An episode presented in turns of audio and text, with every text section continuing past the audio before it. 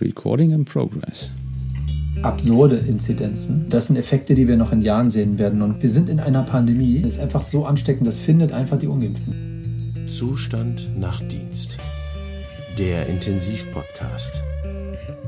Mit Jan Karl und Martin.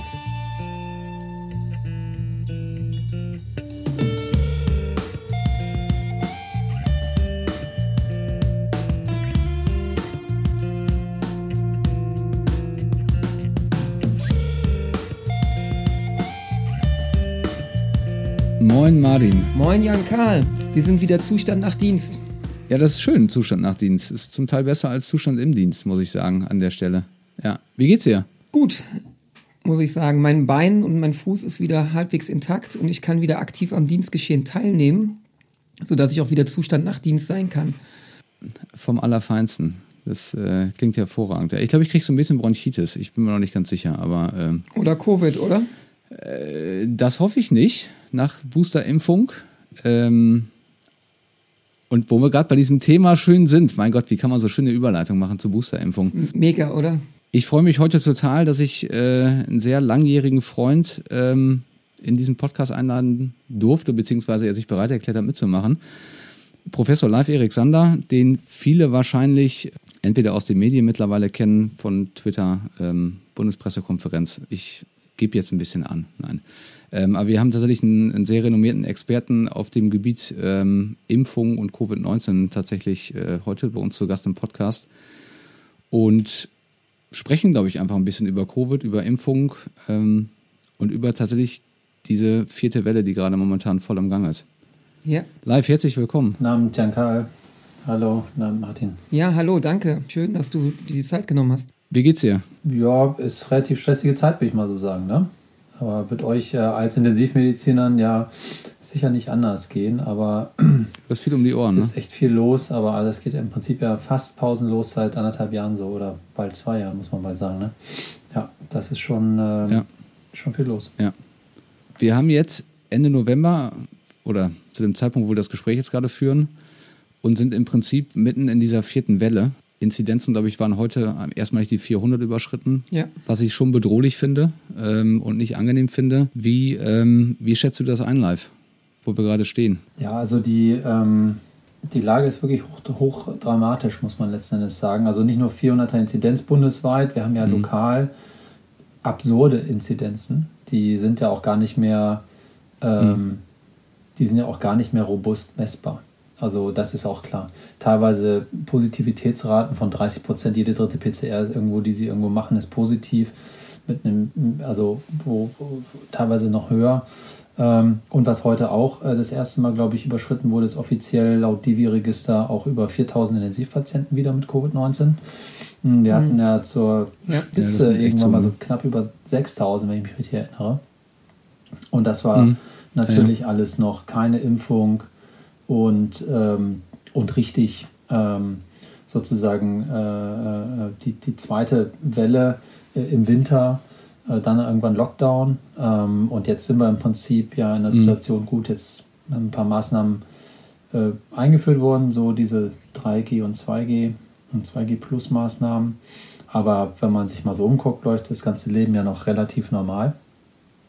Und das ist also ich meine, das, was mir ja. jetzt irgendwie Kollegen erzählen, ich hatte heute war ich, ähm, habe ich mit einem, äh, habe ich mit dem ähm, äh, bei uns mit dem Traumatologen gesprochen und der ähm, sagte mir, mhm. dass die auch tatsächlich Probleme haben, jetzt überhaupt noch äh, Patienten für, für, für traumatologisch ähm, äh, Intensivpatienten überhaupt zu bekommen. Ne? Also alles, was so kleinere Sachen sind, die werden jetzt müssen auch irgendwo anders hin äh, sozusagen verlegt werden und, und verschifft werden, oder mhm. dass man halt guckt, dass man überhaupt handlungsfähig bleibt für, für größere traumatologische Sachen. Und, und das gab es, glaube ich, in den letzten Wellen nicht so, weil da, also gab es natürlich auch, aber nicht so in dem Maß, weil da einfach ähm, viele, vieles von dem normalen Leben ziemlich runtergefahren war. Oder bei uns, ne, ich bin in der Pneumologie. Ja. Mh, hm, diese klassische im Winter, diese ganzen exazerbierten COPT-Patienten äh, und, und so weiter und normalen ambulant mhm. erworbenen Pneumonien, da gab es ja fast nichts. Und die kommen dies Jahr auch alle mhm. reingeschneit, weil die ja, ja, die haben sich, die haben sich geimpft, die nehmen wieder am Leben teil und, und so, das, das gibt es schon auch. Klar, ich glaube ein bisschen weniger vielleicht, aber also ähm, das gibt es auch und das kommt alles on top. Das muss man sagen. Und das, äh, das macht, äh, glaube ich, echt ein Problem. Ich habe so das Gefühl, da bist du sicherlich ja deutlich mehr in der Materie, dass wir umso länger die Pandemie ist, umso behäbiger werden, was so Entscheidungen angeht. Ich frage mich halt, wie kann es sein, dass Länder wie Israel oder die USA, was die Freigabe von Impfstoffen oder Boosterimpfungen angeht, uns im Prinzip überholen und da viel, viel schneller agieren.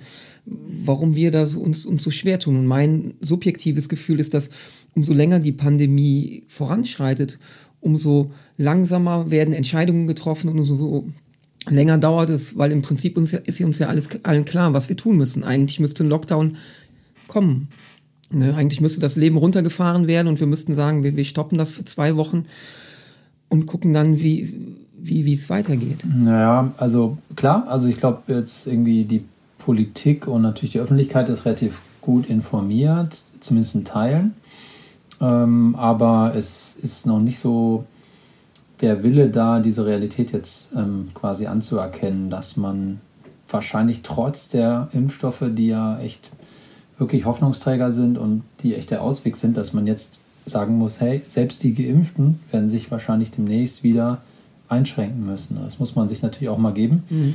ähm, wenn irgendwelche Leute, die ein Gewerbe haben oder ein Hotel oder, oder Gaststätten oder sonst irgendetwas, wenn da jetzt wieder äh, äh so ein Lockdown ins Haus steht, wo die jetzt genau im Weihnachtsgeschäft eigentlich, weiß ich nicht, einen Teil von ihrem Jahresumsatz wirklich äh, machen und müssen jetzt dicht machen, obwohl eigentlich, mhm. sage ich mal, die Karten lagen eigentlich auf dem Tisch. Die Impfstoffe sind da und man hätte natürlich ein paar Maßnahmen auch eher ergreifen können. Und, äh, und das ist das nicht passiert. Ich glaube, wir haben natürlich die so besondere Situation, dass die Bundestagswahl genau in eine Zeit reinkam, wo eigentlich die Inzidenzen am Steigen waren dann wieder und man eigentlich hätte wissen müssen, okay, mhm. Freunde, jetzt geht es eigentlich wieder los. Da haben ja. natürlich alle ja. im politischen System einen anderen Fokus gehabt, ist total nachvollziehbar. Da geht es ja auch um deren mhm. Jobs und Zukunft und, und so weiter und auch um, um wichtige Dinge. Ähm, und danach wurde halt viel äh, auch noch gerangelt darum und, und verhandelt ja, wer mit wem und Regierung und so. Und da hatte ich das Gefühl, war das auch, da konnten wir alle irgendwie sagen, Leute, ähm, das geht jetzt wieder los. Und das war dann einfach nicht so präsent. Und, das, und auch das ganze Impfthema, was eigentlich von Sommer klar war, das habe ich auch schon relativ früh gesagt, so wir kommen dann an einen Punkt, dann können, dürfen alle, die wollen. Und dann sind aber zu wenig, die wollen da. Dann haben wir mehr Impfstoff als, als impfwillig. Und da kam dann ja relativ schnell der Punkt.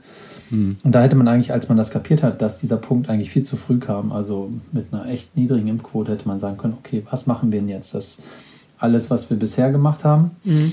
ähm, das, das war, das war äh, sozusagen, hat, hat diesen Effekt gehabt, aber mehr eben auch nicht. Und jetzt müssen wir nochmal neu denken. Und das kam eben in diese Phase, glaube ich, wo sich viel mehr halt um, um diese ganzen politischen Entscheidungen gedreht hat von der Bundestagswahl. Das war echt eine vulnerable Phase für Deutschland. Ja, da kamen ja auch in Nachbarländern phasenweise Geschichten dazu mit Freedom Day in, äh, in England, äh, in den Niederlanden. Absolut. Ähm die sich ja relativ früh von Masken getrennt haben, die sich dann von ähm, das ja wirklich zelebriert haben. Und das, ich, ja, die haben das natürlich also auch teilweise zu einem gewissen Preis gemacht. Und das wurde dann ja auch von Teilen Klar. Der Öffentlichkeit und natürlich auch von, von Politikern auch so aufgegriffen und gesagt, hey, so kann man es auch machen. Das kam aber mhm. dann irgendwann in eine Phase rein, wo man sagen müsste, das kann man jetzt, also ohnehin konnte man es nicht machen, weil die Impfquote zu niedrig ist. Aber man kann es ohnehin dann auch nicht mehr machen, äh, weil wir eigentlich gesehen haben, der Trend geht in die total falsche Richtung. Wenn wir jetzt noch das weiter anfeuern, mhm. äh, das, das, kann nicht, das kann nicht in unserem Sinne sein. Da war aber immer noch ein bisschen mehr Spielraum da, um vielleicht die Impfquote zu erhöhen und dann eben auch mit den Boosterimpfungen anzufangen. Da können wir nachher auch nochmal drüber reden. Ich hatte zum, das Glück irgendwie ähm, schon ganz zu Beginn, schon bevor die Israelis angefangen haben, mit den Israelis auch in Kontakt zu stehen und kannte so ein bisschen die Daten und, ja. und wie und mhm. die haben einfach ziemlich zackig entschieden. Die haben natürlich auch ein kleines Land, das Gesundheitssystem ist ganz anders organisiert, die sind sowieso anders organisiert, die ganze Gesellschaft. Ähm, hatten bessere Verträge wegen der Impfung und so. Also mit Israel kann man sich nicht gut vergleichen. Aber ich finde, man kann sich zumindest mal so ein bisschen vielleicht mit Frankreich oder so vergleichen oder so andere große Volkswirtschaften mhm. jetzt hier so in Westeuropa, die vielleicht eine ähnliche Gesellschaft haben. Und da ist ja auch überall nicht alles gut gelaufen. Aber so eine Sache bei den Franzosen zum Beispiel, wie die die Impfkampagne organisieren, die haben Da, da gibt es so ein Webportal, das hat mir ein ähm, französischer Kollege gezeigt. Das heißt Vidmados. Ja, das ist eigentlich mhm. echt, echt ein, ein, cooles Ding. Portal gibst deine Postleitzahl ein und dann bummst, dann kannst du sehen, wo die nächsten Impfstellen sind, wann welcher. Also es ist sehr zentral. Also egal, wo du in Frankreich bist, sonst was, kannst du dir da deine Termine raussuchen. Das ist irgendwie ein bisschen mehr so serviceorientiert und nicht so, ah ja, wir haben auch eine Internetseite. Äh, äh, weiß ich nicht, von der Stadt Berlin oder von irgendwelchen Kommunen oder so, dann gehst du da raus, rauf, da stehen alle Informationen mhm. drin, das ist auch okay, aber das ist keine attraktiv gemachte Internetseite, sondern erstmal 10 Quadratmeter Text und irgendwie unten sind irgendwelche Telefonnummern und Faxnummern und Links und, und so. Bis man irgendwann. Da stehen alle Infos drin, das ist mhm. auch alles fein, aber das ist, äh, ich, ich fand, man hätte das niedrigschwelliger und zentraler organisieren können ist dann wieder das Nächste. Ne? Warum ist Deutschland haben so schlecht? Kollegen? Ja, wir haben den Föderalstaat, wir haben diese ganzen Bundesländer, die ihre eigenen Zuständigkeiten haben. Deswegen mhm. lief das in dem einen Bundesland ja auch besser als in dem anderen. Ähm, das ist ja auch alles richtig. Das System hat ja auch seine Begründung, aber man sieht dann eben teilweise wird es dann schwerfällig. Ne? Ja, langsam einfach. Ne? Das ist so. Ja. Ähm, hattest du den Eindruck, dass diese Impfkampagne in den anderen Ländern, gerade auch wenn es um ältere Patienten und Menschengruppen geht, dass das ähm, wie du gesagt hast, niederschwelliger organisiert war? Weil ich stelle mir immer vor, ähm, der 80-jährige Patient oder in dem Fall vielleicht auch nicht Patient, einfach Mitbürger, versucht sich jetzt bei so einer Impfstelle zu melden und irgendwo so einen Impftermin zu kriegen.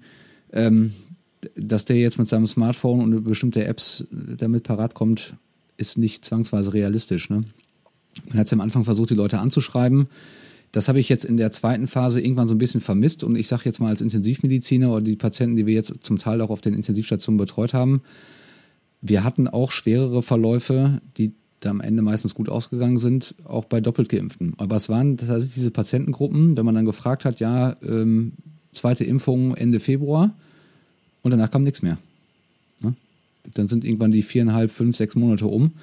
Und naja, bei, den, äh, bei den ganz Hochbetagten also über 80 und so, die haben wir ja zu Beginn prioritär geimpft. Ähm, und gerade die, die in Einrichtungen waren, da ging das, glaube ich, relativ schnell. Das hat man ja auch total schnell gemerkt an den Statistiken in den ersten, zweiten Wellen, dass das dann runterging. Das ne? das, gut, das die sind ja vorher, bevor das losging, sind die ja wirklich schwer getroffen gewesen in den Heimen. Da haben wir echt einiges zugelassen, mhm. was, wo man im Nachhinein sagen muss, das war echt ein gewisserweise auch ein Versagen, dass man, äh, dass man das nicht besser hingekriegt hat, die zu schützen. Ähm, mhm. Und dann mit den Impf Impfungen, die dann echt dann, glaube ich, ganz gut losging, äh, mit den Teams, die in die, in die in die Heime gefahren sind und so, ähm, war das schon ganz gut. Ja. Man wusste zu dem Zeitpunkt natürlich über die Hochbetagten noch nicht so richtig, ähm, wie das klappt, aber zu Beginn hat man die Effekte richtig knallig gesehen, hat gesagt, okay, die Impfung funktioniert auch bei den Hochbetagten, das ist super. Wir hatten dann schon mhm. mal eine Studie gemacht, ähm, auch mit so einer Gruppe von, von Senioren, also 70 plus, aber im Schnitt waren die 82 Jahre alt. Also da waren schon auch ein äh, paar Herrschaften dabei, die, mhm. äh, die so auf die 100 zugingen und, und die haben auch so ein ganz äh, ordentliche mhm. Diagnosenlisten mitgeführt und so. Und, äh, und dann hat, das war so eine ganz gute Kohorte aus einer Hausarztpraxis hier, die wir rekrutiert hatten und dann einfach mit unseren Mitarbeitern verglichen. Und da haben wir schon gesehen, dass die ja. ähm, nach der ersten Impfung war da eigentlich gar nicht viel zu holen. Nach der zweiten Impfung kam dann da so ein bisschen was, aber das war jetzt ähm, nicht vergleichbar mit dem, also die Immunantworten, die wir analysiert haben. Weil mit dem, was die Jungen, äh, unsere, unsere, unsere sozusagen, unsere, unsere junge Kohorte hat, die Mitarbeiter, die waren im Schnitt 34, 4 oder 35, ne? Ja. Also so, das waren halt Leute von den Intensivstationen ja. und so, die zu Beginn dann geimpft wurden aus Notaufnahmen und so. Und äh, da haben wir, das haben wir dann auch ziemlich schnell veröffentlicht und da haben wir gleichzeitig auch noch so einen Ausbruch ähm, in einem Pflegeheim hier veröffentlicht. Äh, der war, ich glaube, im März oder so, hatte ich irgendwie von erfahren, mhm. ähm, dass sie da einen Ausbruch hatten und haben dann mit der Heimleitung gesprochen, die auch echt super waren. Die haben den total, das war ein riesen Pflegeheim, die haben diesen Ausbruch unter Geimpften, das waren halt alles Durchbruchinfektionen, eingeschleppt durch eine ungeimpfte okay. Pflegekraft, damals mit der Alpha-Variante. Die ähm, kam dann gerade mhm. hoch, die mhm. Äh, äh, die Damen und Herren waren halt irgendwie zwei Monate vorher geimpft worden und dann gab es dann Durchbruch. Aber das, was halt dann schon in der Beschreibung auch das Positive war, von denen ist eigentlich keiner schwer erkrankt. Eine Person ist gestorben, die war aber wirklich ähm, frail, also das war sowieso schon eine End-of-Life-Situation äh, bei, der, bei der Person. Ja, also ob das jetzt ne? Covid da noch überhaupt was zu beigetragen hat oder ob das ohnehin passiert wäre, weiß ich nicht. Ja. Aber also das ist eigentlich dann ganz gut gelaufen. Aber die haben sich alle angesteckt, auch untereinander. Und da war so der erste Hinweis so drauf, Leute, da muss man trotzdem aufpassen. Das hatte ich dann auch irgendwie mit in so Runden gesagt, wo ja. es darum ging, was, was kann man jetzt so machen. Ähm, und da war dann eigentlich klar, ob das jetzt so reicht und so. Und dann kamen die israelischen Daten schon relativ schnell, dass dann eigentlich klar würde, okay, zumindest die Alten brauchen auf jeden Fall. Und dann ab, ab Sommer ähm, haben dann die Israelis ne? auch gesagt, okay, wir sehen jetzt hier auch wieder schwere Fälle. Und das hängt eigentlich ziemlich eng mit dem mhm. biologischen Alter zusammen. Mhm. Also viele Vorerkrankungen oder, oder hohes Alter oder beides, da sehen wir dann auch wieder, mhm. äh, da sehen wir dann auch wieder Fälle. Und das hängt einfach fast, fast linear mit der Zeit, mit dem Abstand zur Impfung zusammen. Und dann war eigentlich klar, okay, du hast Waning, dann hast du, mhm. dann kam die Delta-Variante nach Israel, die einfach, das Ding ist einfach sau ansteckend. Viel virulenter, ne? ja, virulenter, weiß nicht, ist einfach so ansteckend, das findet einfach die Ungeimpften, das muss man sagen. Und natürlich, oder halt Leute, bei denen der Immunschutz mhm. nachgelassen hat, die findet das Ding auch. Und, äh, und dann ja. haben die das gesehen, haben die gesagt, okay, ja. klar, gibt dafür jetzt noch keine Daten, aber ähm, wenn wir jetzt warten, kostet es Menschenleben, wenn wir, wir machen das jetzt einfach. Wir ziehen das jetzt durch. Wir fangen bei den Alten an. Mhm. Und da haben die einfach, mhm. die, die haben das in den Daten gesehen, die können ja sehr viel mehr aus ihren Daten sehen und schneller. Ähm, und haben gedacht, ja. okay, wir machen das jetzt. Und, ähm, und das war, und ich hatte das Glück in der Zeit auch mit, mit ein paar von denen so ein bisschen in Kontakt zu stehen. Und dann wurde mir dann auch eigentlich klar, auch in unseren eigenen Daten, dass das auch in Deutschland eigentlich ansteht und dass man es machen muss. Zumindest bei allen Älteren und so, Immunsupprimierten. Ähm, und das haben wir dann auch relativ schnell auch immer so untereinander mit Kollegen gesprochen und dann auch auch empfohlen, auch der Politik empfohlen, die, dann hat das, die hat das auch aufgegriffen, die haben auch gesagt, ja, das machen wir jetzt. Aber dann fehlte, glaube ich, so ein bisschen der Drive, weil mhm. dann, hey, äh, Sommer, Sommerferien, Inzidenzen im einstelligen Bereich teilweise. Mhm, und das war echt, das war ja auch, ja. Eine, das war ja eine gute Sache. Genau. So. Das war, der ja. Sommer war ja, ja gut. Inzidenzen runter, ne? Man kann ja nichts mehr ernst. Und dann irgendwie mal erzählen, jetzt kommen noch ein drittes Mal und so, wo du gar nicht die Dringlichkeit siehst. Ja. Das war, ähm, das, da da war einfach kein Wumms dahinter. Ich kann das auch nachvollziehen. Das war in irgendeiner Situation, da waren die Leute auch so ein bisschen leid. Der hatten auch keine Lust mehr über Corona zu reden. Wirklich nicht. Da hast du auch keine, da ja. haben auch keine Presseanfragen gekriegt oder so wegen Corona. Da war dann mal so, jetzt reden wir mal über was anderes. Ja, dann nee, ging es wieder ruhig, ne? um, genau. um, Politik und Klima und, und was ich da äh, Dinge, das ist ja auch richtig mhm. so. Aber äh, dann, das hat gefehlt. Ne? Na, ich kann mich daran erinnern, wir sind ja jetzt, wir sind ja vom Standort nochmal, ähm, wir liegen ja relativ maximal weit auseinander. Ähm, leider Gottes, aber die, ähm, das, was du sagst halt, wir hatten halt im Juli bei uns war die. Ich sagen, die ja, genau, das kam noch dazu. Also wir sind in Nordrhein-Westfalen sind wir, ja, und da lag die Priorität ja. völlig woanders. Wobei ich mir jetzt dann zum Beispiel auch immer wieder zwischendurch gefragt habe, wenn wir diese Keller leer geschöpft haben, ähm, ja, eng auf eng und ähm, wir waren ja nicht bei null. Also ich meine, nach den Sommerferien ging es ja auch mal hoch. Ja da, ne? Das hat man ja diese Rückreisewelle gerade in NRW ja. war jetzt ziemlich ausgeprägt. Aber das ja. stimmt natürlich, dass genau zu der Zeit kam dann dieses, dieses ähm, krasse Hochwasser überall und diese Katastrophe und natürlich dann eben logischerweise auch wieder Fokus auf Umwelt und Klima und dann auch ne, politisch, wie geht das weiter im Bundestagswahl. Ja, ja, das, genau, das, das überschnitt sich da alles. Und das war einfach nicht ein Moment, wo man sagt, so wie das jetzt läuft, jetzt machen wir Impfzentren wieder auf und jetzt, jetzt die Leute hätten mhm. noch gar nicht so die Nachfrage gehabt. Jetzt hören sie, okay, die Inzidenzen gehen komplett durch die Decke man kann auch als Geimpfter es wieder bekommen. Ja. Ähm, ein Booster schützt und so. Da waren ja. die Studien dann auch draußen von Israelis, die sagen, hier komm, äh, äh, Risiko für eine Infektion reduziert sich um das Zehnfache und was ich für einen schweren Verlauf noch um das Zwanzigfache. Ich meine, das mhm. sind halt einfach dann echt schlagende Argumente, ähm, äh, das, das zu machen. Ja, so, das ist so. Also es gibt ja, da schon eine Begründung für die, die ist schon auch nachvollziehbar. Hast du denn das Gefühl, dass jetzt das ganze Fahrt aufnimmt und in die richtige Richtung geht? Also, ja, glaube schon. Also, jetzt ist ja eher so, dass die Leute das jetzt tatsächlich wollen, auch die Booster wollen. Ja, das ist ja ohnehin der Punkt. Es haben mhm. sich ja viele Leute in Deutschland geimpft, weil die das erkannt haben, dass die Impfstoffe richtig gut sind. Die waren das Corona-Ding leid und die ja. haben sich auch informiert und haben gesehen, okay, und das Ding ist bei Milliarden von Menschen eingesetzt worden und wir sehen die ganzen Sicherheitsdaten, wir sehen, was sie bringen können und die wollten sich schützen. Die haben gesagt, sobald ich die Impfung habe, bin ich zufrieden, ich will, das, ich will mich schützen. Und die sind jetzt mhm. natürlich auch, die wollen ja diesen Schutz haben, deswegen sagen die auch, ähm, so wie ich das auch tue, ey, gib mir die Booster-Impfung, ich möchte wirklich komplett geschützt sein. Ähm, und jetzt ist halt die Nachfrage so hoch, ja. dass es teilweise an einigen Stellen halt die langen Schlangen gibt und so und das ist natürlich nicht gut. Äh, dass man jetzt mit der Logistik nicht hinterherkommt. So, das war, aber hätte, hätte Fahrradkette, das hätte man jetzt besser planen können. Aber jetzt nimmt das Fahrt auf, da ist man ja erstmal froh, dass jetzt wieder Schlangen da sind ähm, und dass das Fahrt aufnimmt. Mhm. Auch mit den Erstimpfungen wieder so ein bisschen ähm, Fahrt aufnimmt. Willst du vielleicht noch mal einmal, Entschuldigung, dass ich unterbreche, willst du noch mal einmal kurz was, weil wir gerade bei Boosterimpfung sind, weil die Frage kommt ja immer wieder und ich habe ein, ein, paar Sachen von dir, die du bei Twitter auch ähm, entsprechend gepostet hast, ähm, weitergegeben.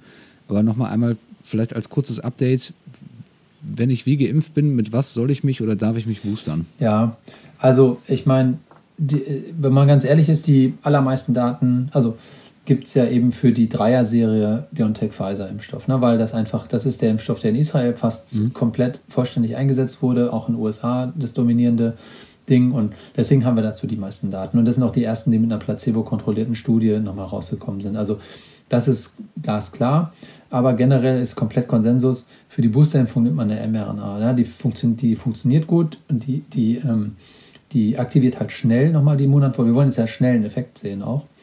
Ähm, und das ist eher äh, was, mhm. als dass man jetzt mit einem Vektorimpfstoff boostert. Das heißt also erstmal prinzipiell alle, die eine abgeschlossene Impfserie haben und jetzt dran sind zum Boostern, erstmal ein mRNA-Impfstoff. Ja? Und äh, dann gab es jetzt ja so ein bisschen die Diskussion, ja, Moderna oder, oder BioNTech. Also erstmal, das sind eigentlich zwei komplett baugleiche Impfstoffe. Also das sind marginale Unterschiede mhm. ähm, in, in, der, in der Formulierung und sicher in der Sequenz ähm, gibt es da ein paar Unterschiede.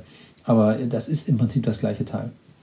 Und ähm, Moderna hat ja für die Grundimmunisierung einfach mehr eingesetzt, 100 Mikrogramm und BioNTech 30 Mikrogramm. Deswegen sehen wir auch ein bisschen häufiger Impfreaktionen bei mhm. Moderna.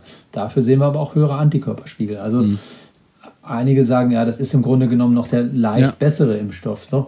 Aber also sicher nicht schlechter. Die sind sicher total gleichwertig. Und deswegen kann man auch beide für die Booster einsetzen. Ähm, man sagt dann, nimm doch denselben. Man kann aber auch, das zeigen eigentlich alle Studien, die man so kennt, man kann auch einfach den anderen Impfstoff nehmen. Das bringt mindestens genauso viel, wenn nicht sogar einen kleinen Vorteil, dann zu switchen auf einen anderen. Also nimm einen mRNA-Impfstoff, ja. welchen du nimmst, ist egal. Im Prinzip jetzt geht es echt um, um Geschwindigkeit. Und wenn, ja. du, wenn man einen Termin bekommt, weil wir jetzt mittendrin stecken, ne? nimm das, was ja. da ist. Ja? Und das, und das ist, sage ich jetzt nicht nur, weil irgendwie, ah, es muss ja vorangehen, sondern das ist gleich gut. Also mir wäre es wirklich ja. vollkommen wurscht. Wahrscheinlich ab nächste Woche fangen wir auch in der Charité mit Moderna an, weil wir halt nicht mehr so viel Biontech bekommen und, und da informieren auch gerade nochmal die, die ja. ganzen Mitarbeiter und so. Ich würde auch Moderna sofort nehmen, also da hätte ich überhaupt kein Problem mit. Ja. Was, was wäre für dich eine Untergrenze, wo du sagst, also darunter macht es tatsächlich wenig Sinn ähm, zu boostern, ja. ähm, weil der eine oder andere jetzt vielleicht doch mhm. irgendwie Angst hat und sagt, ja, ich habe jetzt irgendwie vor drei Monaten und soll ich nicht schon mal. Ähm, ja, also, also es lässt kontinuierlich nach ähm, und so statistisch, wenn man sozusagen mhm. größere Studien hernimmt, so richtig Sinn macht es eigentlich nach vier, fünf Monaten, eher nach fünf Monaten. Da macht es sozusagen richtig einen großen Effekt. Okay. Ja? Und du willst ja auch dann, mhm. und man weiß auch, je länger man so einen Abstand wählt, mm, desto besser gehst du in eine komplett schon fertig ausgereifte Immunantwort an und kannst die dann nochmal nachschärfen sozusagen. Und wenn du noch in so einen mhm. Nachreifungsprozess reingehst, dann, dann aktivierst du auch nochmal die Immunantwort, aber du kannst mhm. da eigentlich im Prinzip noch ein bisschen bisschen mehr rausholen. Das ist so, wie wenn du dein Handy irgendwie äh, anschließt, kannst du ja. das nach 60 Prozent auch rausziehen und dann irgendwie leer daddeln oder sowas. Aber das ist also besser, quasi zu warten ja. äh, und dann, ähm, und dann nochmal den Booster zu nehmen. Ähm, wobei, wie gesagt, fünf ja. Monate finde ich ist eine sinnvolle Zeit. Dazu muss man sagen, wir, das, das, die Logistik verkraftet das halt auch nicht. Wenn alle jetzt gleichzeitig sagen, gib mir den Booster, dann geht das überhaupt ja, das nicht mehr. Klar. Und da muss man auch ja. sagen, sinnvoll ist es wirklich für die Alten. Bei denen reichen die zwei Dosen nicht aus. Das haben wir auch schon in ja. dem Paper, was wir irgendwie im Frühjahr gemacht haben, gesagt. Die Daten zeigen eigentlich, dass wahrscheinlich eine Zweifachimpfung vermutlich nicht ganz ausreicht bei denen. Ja, ist auch das, was wir klinisch sehen. Ja. Genau, und du siehst da ja die Durchbrüche. Also die, die geimpften Fälle, die wir haben, die wenigen, die sind letztendlich tatsächlich, ähm, ist das die ältere Generation, die einen längeren Impfabstand hat. Ja, du hast da äh, Leute, ähm, das hatten wir jetzt im Sommer äh, auch nochmal äh, gemessen, und das hatte ich auch mit in die Diskussion reingenommen, habe gesagt, okay Leute, guckt euch das an, ähm, mhm. wo ja im Prinzip von den Alten, in dieser alten Kohorte, 40 Prozent keine neutralisierenden Antikörper mehr hatten, dann gegen die Delta-Variante gemessen. Haben wir mit Kollegen an der Uniklinik Köln ja. gemessen, ja. Florian Klein. Ähm, mhm. und die, die haben so einen schönen Essay aufgesetzt, wo sie ähm, Neutralisation sehr gut und schnell messen können und die haben das dann, mit denen haben wir es zusammen gemessen. Mhm. Und die haben dann, die Daten zeigten ganz klar, bei den, bei den, bei den Jungen waren eigentlich alle noch neutralisierend. Klar haben die ein bisschen einen Titerabfall gehabt. Und bei den Alten waren halt so 40 Prozent unter der Detektionsgrenze. Und das sagt einem dann, okay, das ist, ja. da ist ein relevanter Teil, die, die jetzt schon nicht mehr gut neutralisieren. Wahrscheinlich muss man die boostern. Und jetzt haben wir die Daten gesehen nach dem Booster, die mhm. kommen richtig, die kommen alle hoch. Ähm, und die kommen alle auf ein viel höheres Niveau, als mhm. sie nach der Zweitimpfung waren. Also im Prinzip ist das echt, zumindest für die Alten, ganz sicher eine Drei-Dosis-Impfung. Ich glaube auch für die, für die Jüngeren macht das Sinn. Dringend empfohlen. Und jetzt muss man so ein bisschen abwägen. Ne? Die Hochrisikopatienten, da würde ich echt nicht auf den Tag gucken und sagen, komm, jetzt wird geboostert, weil wir haben tierisch hohe ja. Inzidenzen. Ja. Plus halt langsam äh, gehen wir auf Versorgungsengpässe zu. Und bei den Älteren, bei den Jüngeren würde ich sagen, okay, du bist mit den zwei Impfungen wirklich sehr gut geschützt. Klar, du, man kann jetzt auch eine Durchbruchinfektion kriegen, die kann auch unangenehm sein. Äh, man mhm. braucht jetzt aber wirklich nicht nach, nach vier mhm. Monaten oder so unbedingt den Booster bekommen. Ab fünf Monaten macht das Sinn. Klar, für sozusagen das medizinische Personal macht es ohnehin Sinn. Nicht nur, um die, das Personal zu schützen, ja. sondern auch, um dann wieder die Patienten zu schützen, weil du sicher einen guten Effekt auch auf Transmission hast. Das heißt, medizinisches Personal oder in Pflegeeinrichtungen und so, da ist das ja auch schon früh empfohlen worden. Die arbeiten dann ja wieder mit Patienten, die vielleicht immunsupprimiert sind oder irgendwie ähm, frail sind mhm. und so weiter. Ähm, und da hat man dann diesen, diesen Effekt noch. Von daher fünf Monate mRNA-Impfstoff, welche Kombi, was man vorher gehabt hat, spielt keine Rolle. Ja? Auch wenn du diese sogenannte Kreuzimpfung mhm. hattest, also das hatten ja viele, haben erst AstraZeneca bekommen und dann kamen ja diese Sicherheitsdaten raus. Dann hat man gesagt, Moderna, okay, dann, dann machen wir, ne? switchen auf Moderna BioNTech Kreuzimpfung, die ja total gut funktioniert. Auch dann kann man dann wieder eine mRNA nehmen und dann kannst du auch dann ähm, noch einen anderen nehmen. Da hast du halt eine große Straße im Prinzip und, äh, und, und das, ja, das was du schon mal äh, gesagt hast. genau, und, und das passt dann. Ja, dann hast du, hast du eigentlich einen guten Schutz. Ja. Würdest du sagen, dass die vollständige Impfung, jetzt sprechen wir immer von zwei Dosen, so wie du es jetzt beschreibst, klingt es danach, dass man wahrscheinlich ja irgendwann übergehen wird und sagen, eigentlich ist die vollständige Impfserie nur, wenn du drei Impfungen hast, oder? Ja, glaube ich auch. Und äh, da wird auch, das wird man auch irgendwann in dem Zertifikat abbilden, glaube ich. Ähm, das kann man aber jetzt, weil mhm. da die Frage die ich auch schon mal bekommen und Leute, ja, muss man nicht nach sechs Monaten das Zertifikat auslaufen lassen. Das geht jetzt natürlich nicht, weil wir können nicht garantieren, dass alle mit Ablauf ihrer sechs Monate eine Boosterimpfung kriegen können, überhaupt logistisch. Ne? Ja. Und es ist auch nicht so, dass die keinen ja. Schutz mehr haben. Du ja, kannst jetzt nicht einen nach sechs Monaten ja. mit einem Ungeimpften gleichstellen, auf keinen Fall. Also junger Mensch, nach sechs ja. Monaten die aller, also ja. da geht ja trotzdem keiner von auf die Intensivstation oder, oder ein marginaler Teil von. Die, die wir auch sehen auf unserer mhm. Station, ich habe äh, heute nochmal ähm, die ganze Liste durchguckt, also auf meiner Station haben wir 20 Patienten, das ist eine Normalstation. Ähm, und da sind ähm, die Durchbrüche, da sind drei Lungentransplantierte die halt entsprechend immunsupprimiert sind mhm. und, und transplantiert und so weiter. Deswegen sind die auch hospitalisiert. Die haben natürlich auch andere Probleme. Ähm, mhm. Und eben ähm, eine Person, die wirklich eine ganzen, das passt total gut zu den israelischen Daten, die ist halt ähm, äh, übergewichtig, Hypertonus, Diabetes, ähm, älter mhm. und so. Also da kommen einfach auch dann so ein paar Risikofaktoren zusammen und dann halt eben eine, eine Zweifachimpfung, die sechs Monate zurückliegt, sodass es passt und der ganze Rest ist tatsächlich ungeimpft. Ähm, und von daher dass jetzt wirklich jemand eigentlich so jung, gesund und dann so eine fette Durchbruchinfektion kriegt, dass sie stationär müssen, weiß ich nicht. Hab ja, man kann es ja teilweise, ich glaube auch, Entschuldigung, ich glaube auch jeder Zuhörer in seinem eigenen, ähm, der jetzt in seiner eigenen Klinik arbeitet, einfach mal gucken, wie war die Belegungszahl von einem Jahr, als wir die Impfung noch nicht hatten. Ja, und wo stehen wir jetzt? Und man sieht die Unterschiede ja. Ja. Und ich meine, das zeigen ja auch die Daten jetzt. Die, die, die Belegungszahlen? Ja, die Belegungszahlen, finde ich, zeigen es. Also bei uns jedenfalls im Haus kann ich das sagen, dass die, ähm, wenn ich vom Jahr gucke oder zur Hochphase mit ähnlichen Inzidenzen oder noch eigentlich geringeren Inzidenzen, wie es bei uns in unserem Kreisgebiet, Klar. Ähm, hatten wir eine deutlich höhere Hospili Hospili Belegungsrate in Krankenhäusern, ähm, als das ähm, jetzt der Fall ist. Ja. Tatsächlich. Nee, das, äh, das, das Alter ist halt auch ein anderes, ne?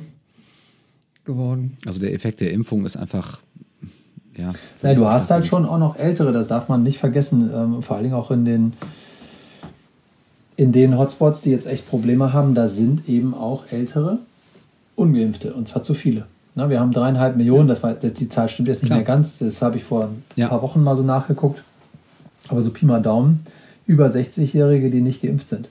So, und äh, da mhm. kann man ja ganz einfach in die Statistiken gucken. Da geht das ja wirklich dann exponentiell hoch mit dem Risiko auch für schwere Verläufe. Ähm, und deswegen ja. liegen da auch viele ja. alte Ungeimpfte. Die, und die sind auch schwer zu erreichen. Die erreicht man auch nicht mit 3G am Arbeitsplatz, weil die eben dann nicht mehr arbeiten, berentet sind. Ähm, mhm. Weiß ich nicht, da muss man wahrscheinlich irgendwie 3G in der Skatrunde machen oder so. Äh, und, und was hm. jetzt halt gemacht wird, 2G in Kneipen und so. aber die treffen sich vielleicht auch privat und so. Ja. Ähm, und da ist, äh, da ist die Impfquote tatsächlich noch zu niedrig. Aber stimmt, klar, bei den, bei den Zahlen, wenn wir diese Zahlen vor einem Jahr gehabt hätten, Inzidenzen, dann wären wär wir natürlich auf den Stationen kaputt gegangen. Also wir haben natürlich einen super Schutz schon. Aber was ich am beeindruckendsten finde, wirklich kann ich jedem empfehlen, ist ähm, Sachsen, ich glaube, ich weiß nicht, ob das äh, die Landesregierung ist oder das, äh, dort das Gesundheitsministerium, die schlüsseln ihre Inzidenzen nach Impfstatus auf. Ne? Und äh, das ist wirklich äh, ja, beeindruckend. Also der letzte, was ich gesehen hatte, war ja. unter den ja. ungeimpften Inzidenz von 2000 und da kommt man ja Bereiche, wo man die überhaupt nicht mehr messen kann. Ne? Also 2000 ist dann nur noch eine Hausnummer.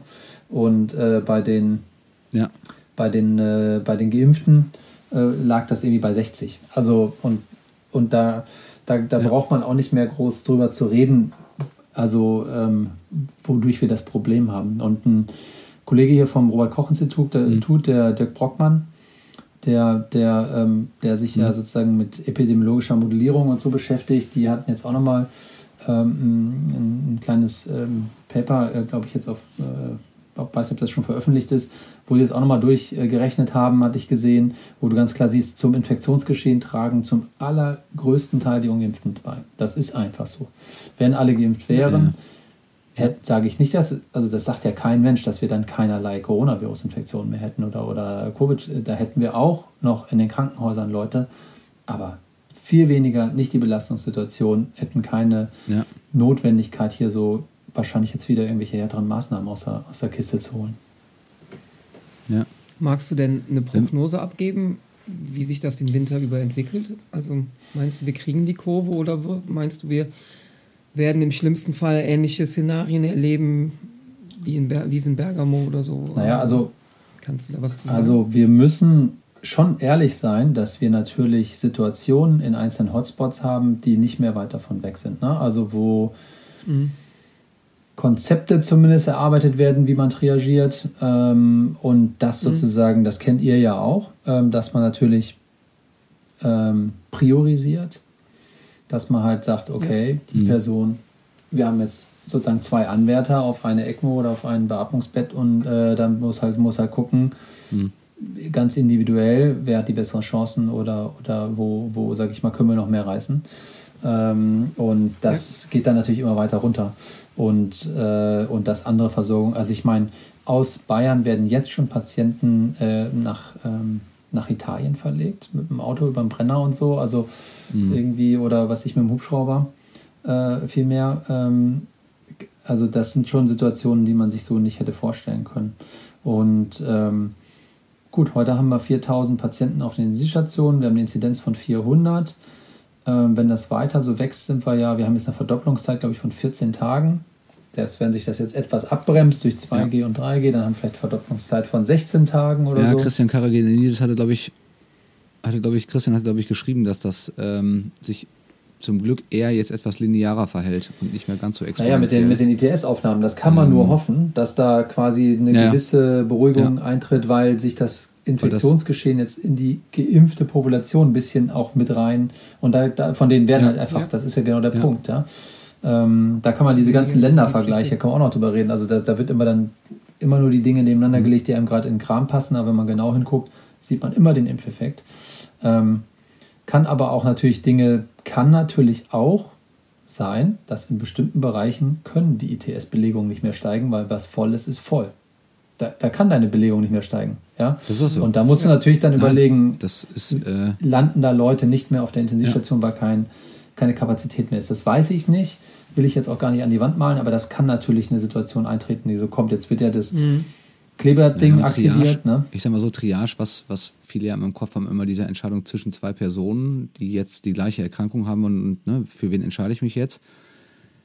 Der viel häufigere Weg ist ja, dass es andersrum abläuft. Dass man ne, auch natürlich immer guckt, wer, wie ist die Belegung auf meiner Intensivstation und welcher der Patienten, die dort jetzt liegen, kann ich im Zweifel auch fairlegen, um eine neue Aufnahme, äh, ähm, einen neuen Ja, Patienten gut, das ist ja reguläres Geschäft. Und, Das ist ja äh, reguläres Geschäft, dass du darunter- irgendwelche Kandidaten Genau. bei dir hast, wo du Ja, sagst, aber das wird okay, natürlich- die, die aber da wird die Stell- jetzt, ne? Aber da wird die Stellschraube ja irgendwann enger gestellt. Ne? Und du kommst irgendwann in so Grenzbereiche, Ja, so eine sagst, blutige Verlegung, ähm, wo man sagt, ja, okay, äh, ne? weiß jetzt nicht, genau, oder so was man halt so ist. gehört hat, dass Ähm, die High-Flow dann irgendwie auf Normalstation laufen und die Leute mit Pulsoxy rumgehen oder so, das, das ist natürlich, Ja, das, genau. dann, dann, dann ist ja auch klar, dass dann die Versorgungsqualität äh, sinken wird. Ne? Ja, dann bist du überlastet, Aber- dann geht's nicht mehr. Ne? Aber dieses, Ja. ich meine, dieses klassische, du bist, du hast noch ein Bett und, und hast zu viele Anfragen und musst dann wählen. Ich meine, das kennt man auch aus Ja. dem Alltag wahrscheinlich in abgemilderter Form, dass man natürlich auch irgendwann sagt äh, in einem Ja. Gespräch, so, das hat jetzt nicht mehr ähm, äh, den Sinn. Ja, das Problem, was ja auch vielseits nicht gesehen wird, ist ja nicht nur die Versorgung der Covid-Patienten, sondern auch alles drumherum. Also wenn ich überlege, wie es so als Notarzt momentan draußen ist und man braucht dann ein Intensivbett, was man zum Teil dann für Strecken zurücklegt, für junge Leute, die vielleicht polytraumatisiert sind oder was, das ist ja auch ein Problem, was so, wo so gar nicht so Genau, das, das ist jetzt quasi wird. einfach, muss man sich vorstellen, natürlich, ich, ähm, dass für die Notärzte teilweise in den stark betroffenen Landkreisen, die fahren einfach mit ihren Patienten ewig durch die Gegend, um überhaupt irgendwie noch ein Bett um, äh, zu kriegen.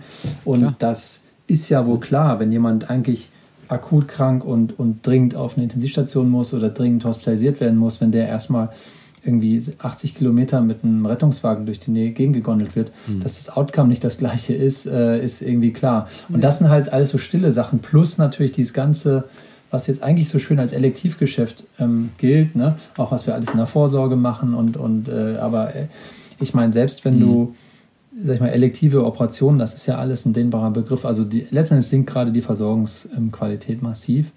Und das sind Effekte, die wir noch in. Jahren sehen werden. Und das muss man jetzt eben gucken, wie weit man das toleriert. Aber ich habe, also ich bin sicher keiner von denen, die da diese Hochrechnung äh, machen können. Ich, ich nehme, greife auf Modelle von anderen zurück und unterhalte mich mit Leuten und überlege halt mal so ein bisschen. Aber im Grunde genommen haben wir immer so, ein, so eine Bremsspur von mindestens zwei Wochen. Ja, wenn, wir, wenn wir sozusagen das Ding anhalten wollen, umkehren wollen, Ja. mit dem R-Wert musst du dann ja unter 1 kommen. Und sag mal, wie stark kommst du unter 1, das diktiert eigentlich, wie schnell du dann wieder die Fallzahlen reduzieren kannst.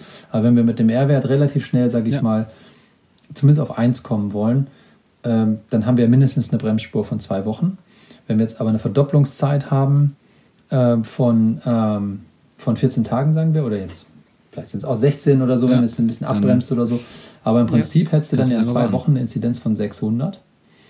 Und da hat die äh, Divi äh, ja auch gerade wieder gerechnet. Dann bist du bei irgendwie 7000 ITS-Patienten. Das ist mehr als in der letzten Welle. Wir wissen aber alle, wir haben Pflege und Klar. Personal und Plätze verloren.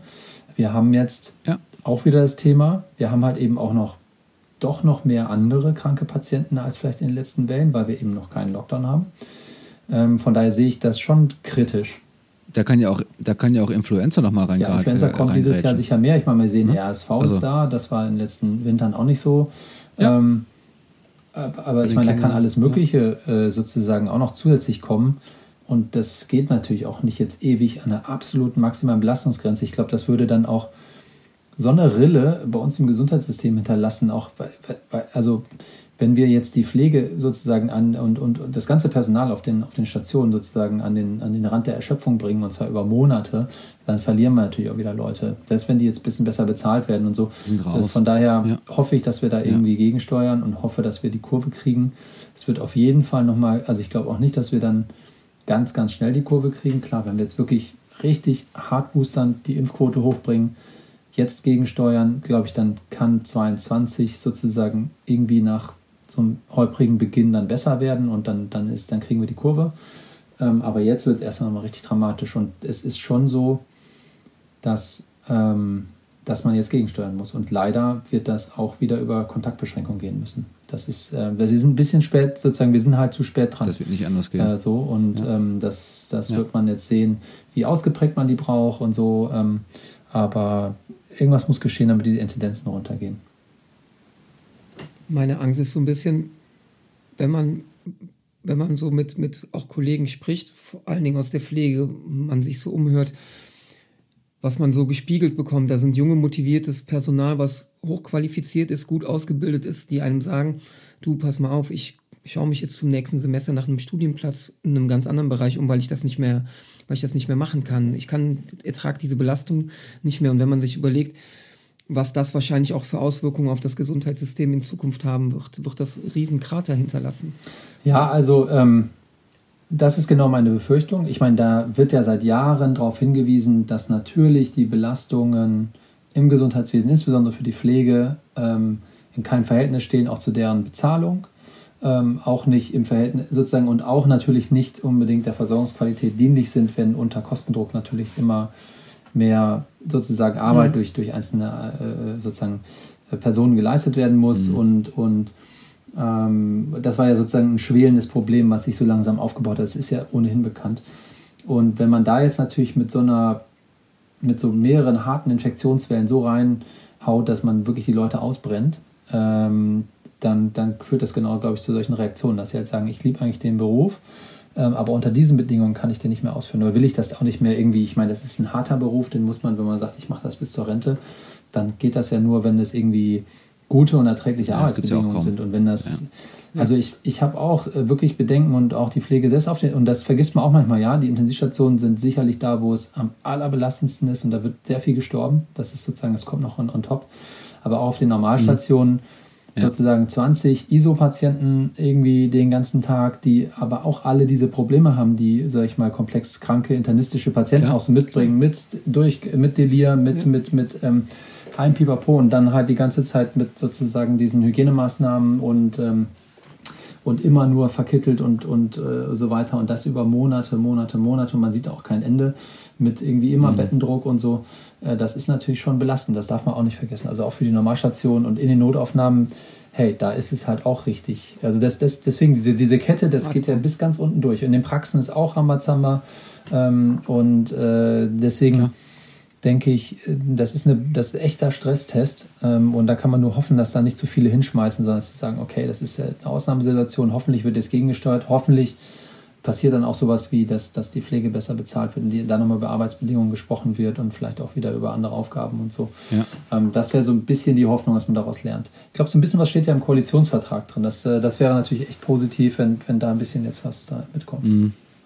Aber kannst du bei dem, so schrecklich die Pandemie jetzt auch ist, ähm, dem Ganzen auch irgendwas in Anführungszeichen positive, positive Effekte abgewinnen, sei es, dass sich neue Netzwerke bilden oder sich die Kommunikation verändert, ähm, die Wissenschaft sich mehr vernetzt, also in, de, in, dem, in dem Bereich. Ja, also, ähm, also das, da gibt es schon positive Dinge, die passiert sind. Also ich glaube, sowohl klinisch als auch wissenschaftlich haben sich die Leute in Deutschland besser vernetzt. Das ist auf jeden Fall so und sind auch mhm. mehr auf diese, haben jetzt das mehr verstanden, dass man echt zusammen schneller mehr erreichen kann. Also vor allen Dingen in der Wissenschaft haben wir eigentlich jetzt nur noch mhm. in Studien eigentlich nur noch in großen Konsortien gearbeitet und da wurden dann auch, sag ich mhm. mal, so Partikularinteressen mehr zurückgestellt, dass man gesagt hat, okay, das machen wir wirklich und das haben wir auch ähm, an der Charité auch so gemacht hm, ich habe eigentlich dann mit Kollegen zusammen gleich gesagt, okay, wir brauchen, wir, wir, das war eine ganz neue Erkrankung und wir hatten dann irgendwie so den ersten Patienten da und wir haben relativ schnell sofort gesagt, okay, wir schreiben so eine große,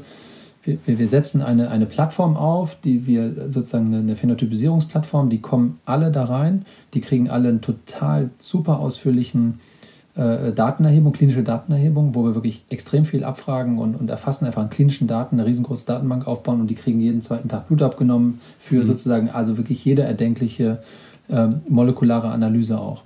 Ähm, und mhm. haben dann gesagt, alle können quasi dann auch drauf zugreifen und ihre Forschungsfragen formulieren. Und da hängen jetzt, glaube ich, weiß ich nicht, knapp 100 Substudien oder sowas dran an dieser Studie. Ähm, und dann hat man auch gesehen, mhm. und da gab es auch an der Charité so ein so ein, so, ein, so ein Board, was sich getroffen hat an Leuten, die halt über wissenschaftliche Fragestellungen rund um die Pandemie gesprochen haben. Und dann gab es ja auch diese Vernetzung aller Universitätskliniken und ähm, Netzwerk Universitätsmedizin. Das ist auch eine Sache, die es so nicht gegeben hat, dass die Unikliniken, die ja wirklich eine große Last auch getragen haben und weiterhin tragen, sich vernetzen. Und äh, so, das gibt es im Großen, das gibt es im Kleinen. Und, äh, und da hatte ich schon das Gefühl, und da waren wir dann auf einmal auch in solchen Netzwerken kompetitiv dann mit den mit den Top-Instituten in den USA oder, oder so. Und das, hat, das, das war natürlich schon mhm. gut. Ähm, und, und, und man hat auch gemerkt, dass einige richtig umdenken mussten. Nicht mehr sozusagen irgendwie schneller sein als die anderen und besser, sondern irgendwie, okay, wenn wir das jetzt zusammen machen, dann kommt echt noch Mehrwert raus. Und auch klinisch natürlich, diese Konzepte, mhm. dass man sagt, wir denken jetzt für die ganze Stadt, wir haben das und das an Intensivkapazitäten und wir verschieben die Patienten so, dass die Schwerstkranken in die Unis gehen und dass dann die nächsten gehen dahin und dass wir die Bettenkapazität eben gut nutzen.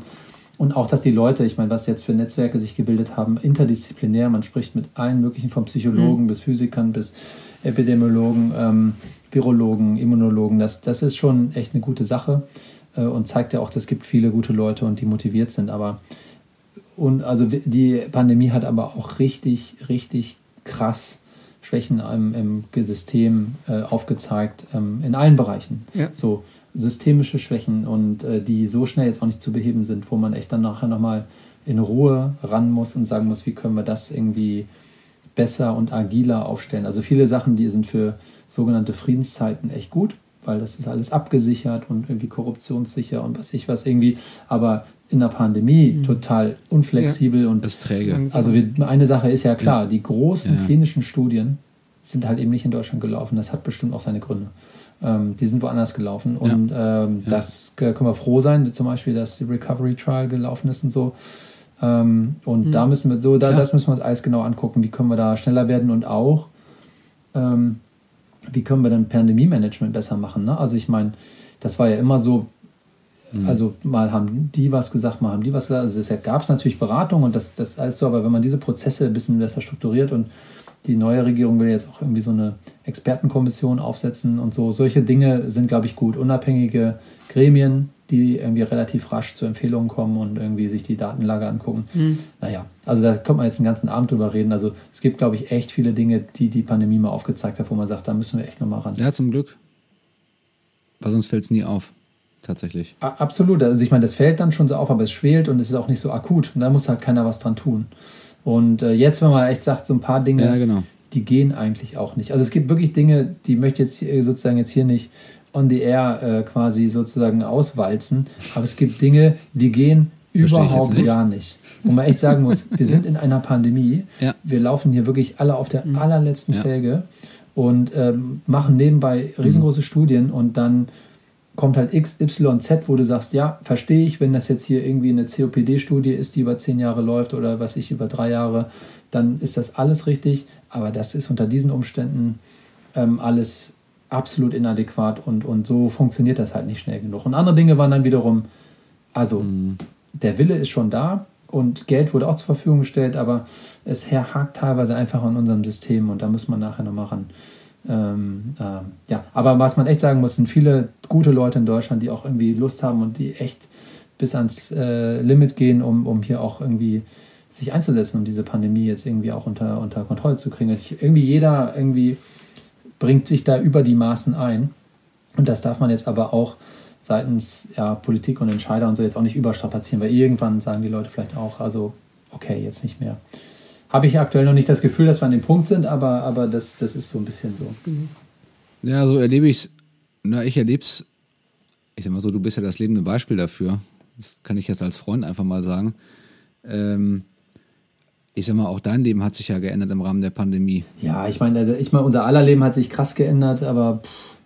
Wir kennen es seit Ewigkeiten, aber ähm, ich, ne, du bist in vielen Gremien drin, äh, Bundespressekonferenz, ähm, ich weiß nicht, in jeder Talkshow gefühlt. Ähm, nee, nee, ich war noch nie in einer Talkshow, Jan Karl. Ja. Ich war in keiner. Doch, du bist irgendwo bei Maischberger, haben sie dich eingespielt. Ich hab, also ich hatte auch überlegt, gehe ich in Talkshows? Ja. Nee, du hast aber, nicht vor Ort ähm, gesessen, das also stimmt. Ich, hab, ja. ich sag jetzt auch nicht, aber ich habe die bisher Nein. alle abgesagt, also aber äh, das ist vielleicht auch so ein Punkt, so Kommunikation und so. Und ja. Die Leute gehen ja auch in Talkshows, das ist auch krass, dass heutzutage Leute irgendwie Virologen ja. kennen und weiß nicht, wissen, was, ja. also das ist eigentlich auch ganz cool. Ähm, Ihr seid die neuen Rockstars. Ähm, es ist halt so ein bisschen, das war halt so eine Frage, und das, dann wird es vielleicht eher persönlicher, aber ähm, ich meine, das hat sich ja schon geändert für dich. Also die Medienpräsenz ist weit größer, ähm, was ähm, Umgang mit Medien, mit, mit Auftritten. Ich habe es immer so ein bisschen bei Christian Drosten dann irgendwann gesehen, der, glaube ich, gefühlt aus meiner Sicht irgendwann gesagt hat, das ist mir jetzt hier alles zu viel. Ähm, das zum Teil auch äh, ich weiß nicht, dann kriegst du dann Shitstorm und, und es werden Aussagen so ausgelegt, wie du es, glaube ich, selber nie gesagt hast oder nie auslegen wolltest. Ähm, das verändert ja, das ja auch natürlich nochmal ein anderes Level. Ähm, äh, Christian Drosten ähm, hat natürlich eine erstens eine ganz andere Autorität, dadurch, dass er wirklich eine absolute Kapazität auf diesem Feld ist. Ich meine, der hat das, äh, das, mhm. das, das ursprüngliche SARS-Virus äh, beschrieben, ja, äh, und identifiziert mhm. und auch bei dem MERS-Virus ja. quasi das nächste, was ja in Saudi-Arabien solche äh, Ausbrüche weiterhin ähm, mhm. auslöst, ähm, auch mit beschrieben und, und da quasi äh, Transmissionsketten und so weiter irgendwie aufgeklärt und so. Also der hat natürlich eine ganz andere Kapazität und er war sehr früh dann auch so präsent, dass ihn wirklich jeder kennt. Also das ist sicher ein Level, was äh, ich und die anderen Kolleginnen und Kollegen zum Glück nicht erreicht haben, weil äh, das mag ich mir jetzt nicht vorstellen, dass sich irgendwie Leute auf der Straße erkennen oder so. Das ist jetzt auch nicht so. Ähm, und dass man sich jetzt mhm. mit den Medien auseinandersetzen muss, das war dann irgendwie so, als das Thema aufs Impfen ging, ähm, dann habe ich das auch so ein, auch natürlich ein bisschen gemacht, weil äh, ich dann letzten Endes auch gedacht habe, ich habe da auch so ein bisschen Informationsauftrag äh, das zu machen. Und das ist dann eben zum Beispiel mhm. jetzt so Dinge, dann kommt irgendwie Verwirrung. Damals mit der Kreuzimpfung oder sowas, das war natürlich maximale Verwirrung und AstraZeneca. Und dann habe ich dann auch schon manchmal ja. das dann auch in den Medien dann auch gemacht. Und weil ich denke, dann ist das nicht schlecht, wenn sich irgendjemand hinstellt, der ähm, zumindest von sich behauptet, da ein bisschen Ahnung von zu haben, das dann irgendwie so einsortieren kann, mhm. weil in den Medien geht das halt total durcheinander. Ja, kann man glaube ich sagen. Ne? Und, ähm, ja. Aber so, Medien nicht. ist wirklich nur ein ganz kleiner Teil. Also es ist wirklich, klar, das ist jeden Tag mal irgendwie, ich mache mhm. auch schnell mal irgendwie so ein kleines Radiointerview oder so, weil ich das, das okay finde. Ich höre, höre mhm. selber gerne mal irgendwie so, weiß ja nicht, Inforadio oder Deutschlandfunk oder so, um mal ein bisschen Informationen mitzunehmen, weiß ich, auf dem Weg zur mhm. Arbeit oder so. Dann denke ich, okay, da kann man ja auch mal ja. so, die machen ja gut sortierten Journalismus und so, da kann man ja echt mal was machen. Ähm, klar, und so irgendwie Twitter oder so, das hatte ich sowieso vor ein paar Jahren mal begonnen, weil es gibt so eine Science-Bubble da und da tauscht man so in diesen kleinen Nachrichten halt schon Neuigkeiten aus und sagt, hier, guck mal, da kam ein Paper, die haben was gezeigt und so. Und da, ja. das ist schon echt nicht schlecht. Und da hat man relativ früh auch so Daten über Covid kommunizieren können. Ne? Da gab es ja dann, dann das, war das haben wir tatsächlich in der, in der Intensivmedizin auch so ja. wahrgenommen. Ja. Ne? Also gab es viel, viel war Open genau, Access. Genau, diese ganze Preprint-Kultur ähm, und so. Klar, über die Preprints kann man sich jetzt immer streiten, wie gut nee, das, das war. Ist gut. Aber ähm, das ist definitiv es, es ging einfach viel, es ging viel also über Preprints ist natürlich definitiv ja. gut. Auf der anderen Seite ist natürlich schon so, dass dann teilweise undifferenziert irgendwas aufgegriffen wird und dann gesagt wird, ah ja, hier, ja. das ist ja gezeigt und das ist ja so und so. Aber wirklich, ähm, äh, das kann ich jetzt hier auch mal sagen, also die, die die Arbeitsbelastung ist natürlich ähm, seit der Pandemie natürlich für alle und auch auf den Intensivstationen oder so, aber auch in unserem Bereich, wo man sagt, okay, man macht irgendwie Klinik und Wissenschaft und wenn man dann noch ein bisschen Kommunikation dazu macht, ist die schon brutal. Das ist einfach so. Ich glaube, zur Zeit habe ich mal mhm. geguckt, kriege ich alle drei Minuten ja, ich eine schon, also ähm, Da kommst du einfach nicht mehr hinterher. Ja. ja also nachts schon, nicht, ähm, aber tagsüber natürlich. Ich, ne? So, so habe ich das auch wahrgenommen. Also ich habe schon immer den Eindruck, dass wir Intensivmediziner jetzt auch nicht wenig arbeiten. Ähm, aber wir, wir, versuchen ja immer einen regelmäßigen Kontakt zu haben und dein Arbeitspensum Na, ist, also, glaube ich, nochmal. Das ist natürlich nochmal was anderes. Ne? Also das, das, muss ich schon echt sagen. Also ich habe höchsten Respekt vor der Intensivmedizin. Ich war da äh, nicht, nicht so lange. Ich habe da natürlich meine Zeit auch gemacht. Ich fand es, also Intensivmedizin ist mhm. ja, also wenn ich das jetzt, ich jetzt quasi so ein bisschen als Außenstehender sagen kann, das ist intensiv für alle Beteiligten. Also für den Patienten natürlich maximal aber mhm. auch für die Pflege, ich fand es immer extrem intensiv. Das ist sozusagen, es kann jeden Moment knallen. Mhm. Ähm, du hast da diese total differenzierte, mhm. krasse Medizin mit irgendwie, die sozusagen alles, was du sonst so in der Medizin machst, sozusagen nochmal potenziert, ja. Und dann halt dieses, mhm. ja, dieses mhm. Sterben und so und dieses Schwerkranke, ähm, so dass du hast ja viel mehr Tod äh, mhm. sozusagen, mit dem du da zu tun hast. Und diese Angehörigengespräche sind viel, viel schwieriger ja, als klar, wenn du in der Onkologie bist, ist das nochmal was, äh, auch nochmal äh, sicher eine harte Sache. Da haben wir natürlich auch äh, Bereiche in der Pneumologie, aber da ist es natürlich schon sehr, sehr akut. Also ich fand das immer extrem krass und natürlich dann die Schichtdienste ähm, äh, sozusagen mhm. diese, die, die mit den Wechselschichten und so. Also das ist schon sehr, sehr belastend. Und wenn du dann eine Situation hast wie bei uns, ähm, wo quasi ähm, 50% Mortalität hast auf deiner Station ähm, und du kein Ende siehst und ja. das einfach nur weitergeht. Ich meine, ihr habt natürlich auch wirklich die Kränksten der Kränksten kommen, liegen dann auch genau, immer bei die, euch. Die, ne? quasi die ECMO-Patienten und da liegen ja sozusagen sehr, sehr viele, die haben 50% Chance. Deswegen ist es ja, ja auch so verlogen, mhm ja. Tut mir leid, also ich, ich das finde ich, kann man echt verlogen sagen und zynisch. Na, die sagen ja, wir bauen die ETS-Kapazität aus, dann geht das schon, dann, dann können wir die ja handeln. Ja, Aber macht euch klar, jeder Zweite überlebt das Ding. Das geht nicht. Deswegen kann das ja nicht unser Ja. Ziel sein, diese Genau. Betten immer weiter zu erweitern, weil damit häufen wir einfach auch mehr Tote auf. Nein. Also im Prinzip, klar müssen wir die versuchen zu versorgen, aber das, das, das, das kann nicht das Ziel sein. So. Und es kommt ja noch dazu, dass die Patienten, ähm, das war auch eine Diskussion auf Twitter, die, die letztens dann stattgefunden hat, die Patienten, die Covid überleben, ja, also ich kann jetzt sagen, ich habe das überlebt, aber die Frage ist bei ganz vielen ja mit welcher Lebensqualität. Das ist das Nächste. Ne? Also die ist ja, ähm, Also ich meine, das ist das nächste, die, die Ja, sozusagen das- natürlich, das wisst ihr besser als ich, die mit ihrer, ähm, die, die sozusagen eine kritisch, äh, kritische Erkrankung wie das irgendwie äh, äh, überstehen, Mhm. die dann irgendwie, wenn, wenn überhaupt dann nach Jahren wieder richtig ins normale Leben zurückkehren, so, ähm, das ist, äh, Ja. Wenn sie es überleben danach. wenn, ne? das, die ganzen Folgen und so. Also das, äh, genau, deswegen, das, das muss ja mit sozusagen eigentlich mit allen Mitteln verhindert werden, dass Leute auf die TS gehen. Und eigentlich, das ist noch ein anderer Ja, Punkt. ja. es gibt natürlich jetzt schon ein paar Sachen, die sich tun in der, im therapeutischen Bereich. Und so, das ist vielleicht auch noch was, wo, wo man sagt, wo auch noch mal fürs nächste Jahr auch noch mal mehr kommt. Es wird eine ganze Reihe monoklonale Antikörper geben. Mhm. Ich meine, wir geben jetzt ja schon diese Regeneron-Antikörper. Dann gibt es die, dann gibt's die oralen ähm, antiviralen Ja. Substanzen, die dann irgendwie kommen. Muss man gucken, wie gut die dann im echten Leben funktionieren, wie verträglich sie sind. Aber die hat man dann noch da. Äh, und dann Impfstoffe sozusagen geboostert und, und einen höheren Immun- Immunitätslevel. Deswegen, du hast ein bisschen gefragt nach Ausblick. Okay, die Welle wird echt nochmal düster, aber ähm, ich hoffe echt, dass 22, dass das ist dann echt äh, wirklich, dass wir dann sozusagen an so einem Turning Point sind. So, sich ne? irgendwann finalisiert. Und Hm. wie schätzt du das ein, dass eine neue Variante kommt? Also da, äh, da bin ich echt vorsichtig, da habe ich mich schon, ähm, also erstens bin ich kein Virologe und selbst die, die guten Virologen Mhm. haben das, glaube ich, nicht so antizipiert, dass das so schnell geht, dass äh, quasi Fitnessmutanten kommen, die, Ja. die so viel fitter sind als die, äh, als die vorherigen, Mhm. also was die Ansteckung und so angeht. Ja. Ja. An dieser Stelle wollen wir anmerken, dass das Auftreten der Omikron-Variante B11529 einen Tag nach der Aufzeichnung unserer Folge bekannt wurde. Daher zitieren wir einen Tweet von Professor Sander vom 26.11.2021. B11529 trägt mehrere Mutationen an Bindungsstellen für neutralisierende Antikörper. Insbesondere die Kombination mehrerer Fluchtmutationen könnte die Neutralisationswirkung von Antikörpern verringern. Aber Impfstoffe aktivieren neben B-Zellen auch T-Zellen. T-Zellen erkennen Antigene, die häufig außerhalb der Antikörperbindungsstellen liegen.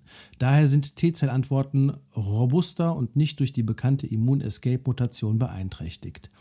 T-Zellen scheinen wesentlich zum sehr hohen Schutz der Covid-19-Impfung gegen die Schwere der Erkrankung beizutragen. Daher ist anzunehmen, dass dieser Schutz auch bei bekannten Variants of Concern weitgehend erhalten bleibt. Wichtig! Alle Annahmen bezüglich eines Immun-Escapes bzw. reduzierten Impfschutzes gegen B11529 sind aktuell noch Extrapolationen. Wir benötigen echte Neutralisationsdaten aus Laborversuchen und viele andere epidemiologische Daten zum Impfschutz, um Gefahrenpotenzial einzuschätzen. Es liegen also momentan einfach noch unzureichende Daten zu B11529 vor. Ende des Zitats. Trotz der Bemühungen um maximale Aktualität ist dieser relevante Teil nur durch diesen Einschub im Podcast möglich. Viel Spaß beim Rest der Folge. Ihr Team von Zustand nach Dienst. Vielleicht letzter Punkt, oder könnte der letzte, einer der letzten Punkte sein. Ähm, alle, wie wir hier gerade vom Mikro sitzen, haben Kinder. In Summe sind es sieben. Es darf sich jetzt jeder überlegen, wen wir dir verteilen wollen. Ähm, damit es spannend bleibt. Karl, du mit deinen Die sechs Kindern. ähm, Kinder im Echt? ja, ja, ich, äh, sind es nicht sieben und ihr habt keine? Nein. ähm, die Impfung ab Fünfjährige bei der FDA ist sie jetzt seit, ich überlege gerade, zwei Wochen? Zwei oder drei Wochen, glaube ich, zugelassen. Ne? Mhm. Zwei Wochen, ja. Äh, Anfang, Anfang oder Mitte November, glaube ich, war es. Ähm, bei der EMA wird es, glaube ich, besprochen, ist, ich glaube, Ende Morgen. November. Morgen? Morgen. Hm? Ja. Morgen, dann können wir mal direkt. 25. Äh, morgen ist der 25.11., ist es dann durch. Mhm. Ähm, die Empfehlung von dir, ich kann es mir jetzt fast denken, was kommt. Ja, also bei den Kindern, da werde ich natürlich auch häufig gefragt, auch mal so von Kollegen. hm, Und da- da- das ist ja einfach so, zur Mhm. Zeit, da muss man jetzt mal ehrlich sein, willst du das machen oder die wie auch immer? Inzidenzen Ja. sind teilweise grotesk hoch bei den Kindern. Also das läuft richtig durch durch die Schulen. Ja. Also das sind teilweise äh, Inzidenzen von 3000 oder sowas. Also und, und es ist also ich kenne so Ja, viele Kinder, Maskenpflichten mehr, die nichts mehr. positiv sind auch nicht. sozusagen an den Schulen und in Kitas und so weiter. Ähm, zum Mhm. Glück ist das eben was, was den meisten Kindern einfach milde äh, durchläuft. Das muss man echt sagen, zum Glück. Mhm. sonst wären wir ja, also ich meine, sonst wäre das ja mhm. äh, äh, apokalyptisch alles gewesen. Ne? Also das muss man echt ja. sagen. Ja. Ähm, ja. Das ist gut. Aber natürlich ist sozusagen in der Summe, in der Masse, ist natürlich dann trotzdem eine Krankheitslast äh, da.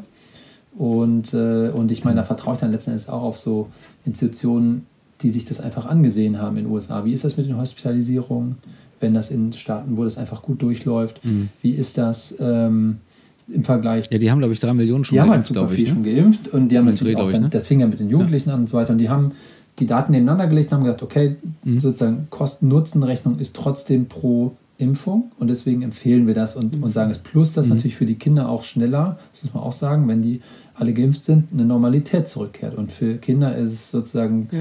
irgendwie dieses ganze soziale, ich genau, zum Basketballtraining, zum Training gehen, zu Dings und auch unbeschwert ja. das zu machen, ist mhm. total wichtig. Und wenn man das mhm. nicht macht und sagt, ja, wir versuchen aber irgendwie so halbwegs noch irgendwie die Infektionen irgendwie so unterm Deckel zu mhm. halten, ja, also es hat schon viele Vorteile, die Impfung. Ich finde, die Empfehlung ist nicht so schwarz-weiß wie bei Erwachsenen. Also bei Erwachsenen ist man wirklich, da ist für mich, gibt es keine zwei Meinungen. Es ist ganz klar, dass sich die Impfung mhm. viel, viel, viel, viel mehr lohnt, als darauf ankommen zu lassen, mhm. ähm, sich zu infizieren. Ich selber kenne aus dem Kollegium eine ganze Reihe Leute, die sind im Prinzip berufsunfähig, weil die Long-Covid haben.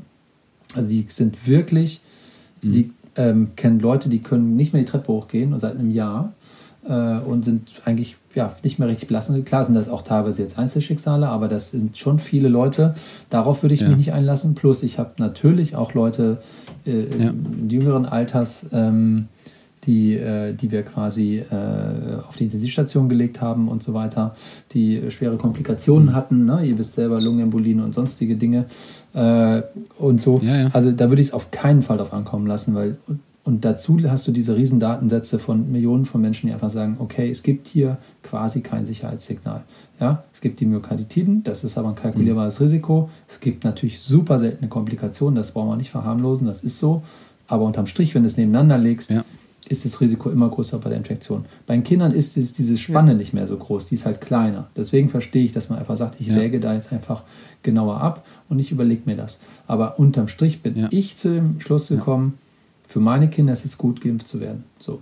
Und ich empfehle das auch Kollegen, aber ja. natürlich, da ist es, ich sage dann auch nicht mhm. so, das ist nicht so schwarz-weiß wie vielleicht bei einem Erwachsenen für das einzelne Kind. Für die Kinder ja. in ihrer Gesamtheit ist es, glaube ich, trotzdem gut, wenn die sich alle impfen. Dann ist das Thema auch durch. Ähm, und äh, es ist natürlich auch für die Gesellschaft dann sozusagen durch, weil einfach weniger äh, Virus zirkuliert. Und, ähm, und für die Kinder insgesamt wird man eine geringere Krankheitslast haben. Das glaube ich auch. Aber ja. das, das ist natürlich immer ein, immer ein, ein, heißes, heißes Eisen. Mit Kindern sollte man sich hundertprozentig sicher sein. Und ich glaube, die Daten sind es echt gut. Ja. Ja. So sieht das aus. Aber ich möchte mal nochmal eine Frage zu euch zurückstellen. Ja. Bitte. Klar, ich komme jetzt irgendwie ähm, von der Uniklinik und, und bin da irgendwie jetzt auch so ein bisschen, natürlich habe da verschiedene Sichtweisen drauf, weil man, weil man irgendwie mit vielen Leuten spricht und so ein mhm. bisschen. Mhm. Äh, aber letzten Endes so richtig on the ground, in so einem Versorger, äh, so einem regionalen Versorger wie bei euch, in so einer Region, die ja teilweise mhm. auch richtig hart getroffen war. So, äh, wie ist denn so euer Zwischenresümee von dieser Zeit? So, was bleibt denn letzten Endes in so, einem, in so einem städtischen Haus von dieser Pandemie übrig? Weil wie, wie, wie kommen die wieder raus aus dem Ding? Wird da auch drüber nachgedacht, über dieses, äh, diese Wirtschaftlichkeit und über diese Dinge, was passiert ja, wir da haben so das, Haus? Ja, ich sag mal so, der, klar, der ökonomische Druck in, in, in Krankenhäusern sag mal, der Schwerpunktversorgung, Regionalversorgung, der ist weit größer, glaube ich, als es an Unikliniken ist. Da ist auch ein gänzlich anderer Support, ne? Also gibt es Geld von der Kommune oder ähnlichem. Ähm, und klar, wenn da so ein Elektivprogramm irgendwann ausfällt, ähm, natürlich geht es primär darum, diese Betten vorzuhalten, um die Bevölkerung zu schützen und irgendwo die, diese Patienten aufzunehmen. Aber das hat natürlich zum Teil auch immensen ökonomischen äh, ja, Schaden oder auch einfach, da stellt sich immer die Frage am Ende nach der Finanzierbarkeit. Das sind schon Punkte, die da, die da eine viel größere Rolle mitspielen. Aber wie kommt so ein, so ein Krankenhaus aus der Pandemie raus? Also zum einen von der Belegschaft her, Ähm, und, und zum anderen auch von, vom Management ja, das, was wir her gemerkt und, haben, und was wie stellen die wirklich- sich wieder auf und wie ist das, ist das, äh, Also- sag ich mal, geht das einfach, geht ihr einfach wieder zum, Also zum ich- alten Ding zurück und dann macht ihr so weiter und habt da halt eine riesen Miese gemacht in der Pandemie oder wie läuft das? Ich meine jetzt gar nicht die Zahlen, ich meine einfach so, ändert sich am System irgendwas oder wird man sagen, okay, das war irgendwie eine Ausnahmesituation und danach, Na, das, was wir, also es gibt so ganz banale Punkte im, im Alltag, dass wir, ähm, als es ganz am Anfang losging, der Zusammenhalt immens groß war. Das haben, glaube ich, über alle Krankenhäuser gespürt. Ne? Auf mal ziehen alle an einem Strang und das war irre, wie Ja. viel auf mal möglich ist, ne? was, man alles, gedacht, was man ja. alles hinkriegen kann.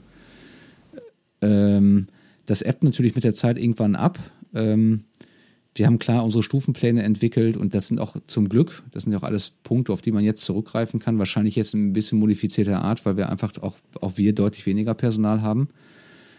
Ähm, ich glaube, Digitalisierung hat sich bei uns verändert.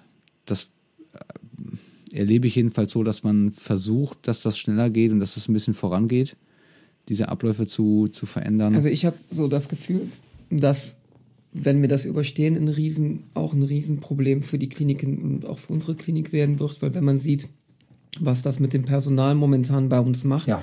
wird das eine Riesenkatastrophe ja, das ist ein geben. wichtiger Punkt, das stimmt. Ne? Also wenn man sieht, wie so, jetzt überlegen wir bei uns auf der Intensivstation, wie viel Abgang wir da an jungem, gutem, motivierten Personal in den letzten Monaten haben.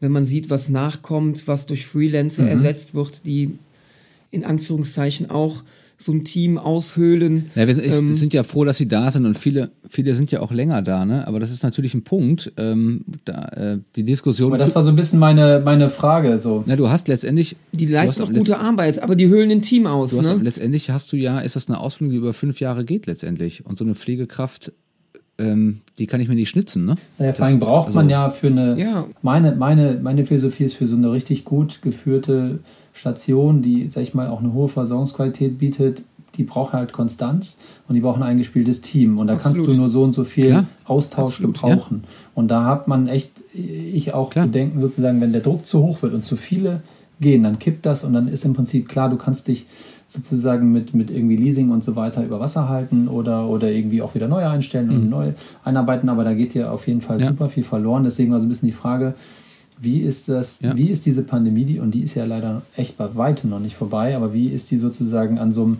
ja, einfach so, einem- so, einem- so einem größeren regionalen Versorger wie bei euch, äh, sozusagen, wie ist der, was ist, was ist damit äh, passiert? So, wie, wie, wie geht ihr raus? Bleibt da ein Und bisschen ich- Narbengewebe zurück oder ist das äh, eine größere Sache? Da Ich- bleibt schon, das hat Positives wie Negatives, aber da bleibt auch ähm, aus meiner Sicht, also Narbengewebe mit über, weil die Leute natürlich, ich merke das an mir selber und das merken viele äh, in dem Bereich, ähm, einfach auch irgendwann, ich sag mal, äh, ja gut, Lust hatte keiner auf so eine Welle, aber ähm, die vierte Welle und du stehst da wieder vor und denkst, puh, jetzt noch weniger Personal und der, die gleiche Geschichte von vorne und jedes Mal der Kampf, wo gehen vielleicht die Betten hin, geht das OP-Programm durch. Also diese Belastung selber, ich sage jetzt keine körperliche Belastung, aber das macht ja wenig Spaß, ne? Und das verbrennt ja auch irgendwann unter Umständen Leute, ne? Die Leute sind ausgebrannt und es ist Ja. eine Müdigkeit da. Ne, man merkt, es ist einfach eine Müdigkeit da. Ne? Die, die Leute, auch die vorher motiviert waren und kommen, wir mobilisieren den 100 Ja. Kilo Mann, legen wir in Bauchlage Ja. mit NIF und da haben wir Bock drauf Ja. und wir tun was und wir bewegen was und man merkt, da geht langsam der Elan. Die Leute sind frustriert, ne? Das muss man ja auch ehrlich sagen. Die verstehen manche Dinge auch nicht. Am Anfang ist applaudiert worden und jetzt auf einmal ähm, hat man die, den 33-Jährigen, der sich Ja. nicht impfen lässt, da liegen und man versteht Ja. die Welt nicht mehr und sagt, warum? Ne? Und man, man geht in die nächste Welle und man kämpft. Und, und viele spiegeln das auch wieder und sagen so, wir, wir haben so das Gefühl, wir machen und wir tun und wir sind aber allein gelassen. Ne? Warum, Warum, wo ist der Support? Wo ist der Support von der Politik? Wo, wo ist die Anerkennung, die in der ersten Welle da war? Wo es uns ja bei weitem, muss man ja sagen, toi, toi, toi, gar nicht so hart Ja. getroffen hat. Und es wird uns ja jetzt deutlich schwerer treffen. Und das merkt man. Und ich glaube, das wird an unserer Klinik auch nicht spurlos vorbeigehen. Ja, also das ist, äh, das, Das- ist auch das mein, mein, mein, Ja, das mein Bedenken sozusagen, dass man einfach in dem Gesundheitssystem äh, irgendwie tatsächlich irgendwie eine Scharte hinterlässt. Ja. So, und da muss man nicht gucken, dass die nicht so, dass jetzt so eine Pandemie irgendwie, dass das nicht spurlos daran vorbeigeht, ist klar. Ja. Man muss gucken, wie resilient unser System ist und, und ja, das denke ich halt auch, dass man äh, d- genau jetzt dieser Support, den müssen die Leute wieder spüren. So, dass das, das, was die machen, echt unglaublich Genau. harte Arbeit und das muss aber irgendwie äh, auch so sein, dass, dass, dass die sehen, dass die Gesellschaft das honoriert, dass man das abfängt, was da sozusagen jetzt äh, mhm. äh, ja passiert. Und ich glaube, da geht es vielen auch ja, nicht. Ich glaube, der eine oder andere empfindet. Nicht nur, nicht nur um die Kohle, dass man sagt, irgendwie, wir müssen am Ende, klar gehört das dazu. Aber für viele ist es auch unverständlich, wie dann in Köln Karneval gefeiert werden kann mit, ich weiß nicht wie viel tausend Leuten ohne Maske. Und die anderen, die die jungen Leute auf der Intensivstation liegen haben und nicht wissen, wie es funktioniert. Das wird immer schwieriger. Ja, und die Bundesliga und ja. so weiter, das läuft erstmal, weil sozusagen Show must go on. Ja. Und man denkt irgendwie, äh, man steht im falschen Film, genau. ne, wenn man das sieht. Ja, ja. Genau. genau. Auf der anderen Seite kann man das ja auch, das ist das, was wir auf Intensivstationen erleben. Ähm, ich sag mal, in den Gesprächen, die ich mit dir ja zwischendurch immer habe, oder wenn ich äh, Nachrichten sehe und, und Lothar Wieler sehe oder ähm, da frage ich mich auch, wie kann man noch so ruhig bleiben, ne? Also da, da ist ja, ich meine, und er hat es ja klar formuliert, ne? Ich, ich will hier nicht den Papageien spielen, weil ich seit Juli im Prinzip wie so eine Langspielplatte in so eine Endlosschleife mich bewege, aber es kommt dann nicht an. Also das trifft da ja auch, ne? Und, und macht es schwierig. Tja, ja. also ich sehe schon, wir müssen da wahrscheinlich nochmal noch mal nächstes Frühjahr nochmal nacharbeiten, nochmal Resümee ziehen. Jetzt müssen wir alle nochmal die. Gerne wahrscheinlich die Zähne zusammenbeißen, wa? Da habe ich nichts gegen. Sehr gerne. Ja. Sehr gerne. Das, ähm, das ist wohl so. Ich, ähm, ja, ich kann mich nochmal bedanken, live. Gerne. Dass du dir die Zeit genommen hast, in deinem tatsächlich, glaube ich, sehr hektischen Alltag ähm, mit uns diese Folge hier aufzunehmen. Ja, vielen Dank. Ich glaube, wir haben alle, alle einen harten Alltag und äh, letzten Endes ist ja auch so ein bisschen, was ja, glaube ich, euer Ding hier ausmacht, dass ihr euch mal so ein bisschen ausquatscht äh, quasi nach dem Dienst und, und dass man mal darüber redet. Ich hoffe ähm, ja, sozusagen, dass genau. äh, irgendwie äh, unsere Sicht hier äh, da reinkam. Aber wie gesagt, ich habe höchsten Respekt vor dem, was ihr da auf den Intensivstationen äh, jetzt abrackert äh, die ganze Zeit und hoffe, dass ihr und, und die ganzen Kolleginnen und Kollegen das auch noch ein bisschen weiter durchhalten. Ja. Ja, danke schön. Vielen Dank für die ja auch aufmunternden Worte. Ja, alles klar, habe mich gefreut. Martin, wann sehen wir uns wieder? Wir sehen uns morgen wieder. Und wo? Wie immer in der Klinik. Wir sehen uns morgen wieder, wie immer. Komisch, so endet jede Folge bei uns, ne? Ja. Ähm, und tatsächlich live an sehen wir uns wieder, ne? Das wird ja, aber, glaube ich, erst, erst, im nächsten ähm, Jahr werden, denke ich mal. Im Folgejahr werden. Ja, aber genau, dann sind wir dreimal geimpft, haben die vierte Welle hoffentlich auch durch. Ja. ja. Und dann gehen wir nochmal ein Bier trinken so wie in alten aus. Zeiten. Also hat mich gefreut. Alles klar. Ja, Macht's gut. Vielen Dank. Tschüss. Martin, bis denn. Tschüss. Tschüss. So beschließen wir das Ende der ersten Staffel unseres Intensiv-Podcasts. Wir danken unseren Gästen, unseren Familien und der Band Lynching Jokers. Und natürlich Ihnen, unseren Zuhörern, für Ihr Feedback und Ihre Zeit. Wir melden uns bald zurück, wenn es wieder heißt Zustand nach Dienst.